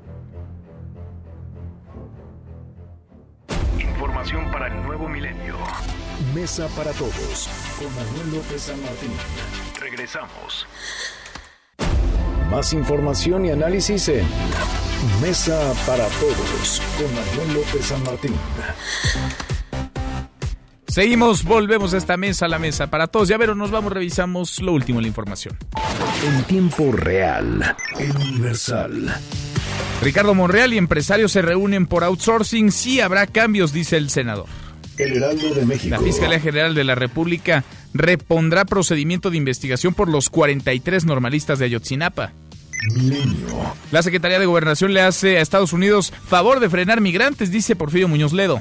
MDS Noticias. British Airways cancela todos sus vuelos a China.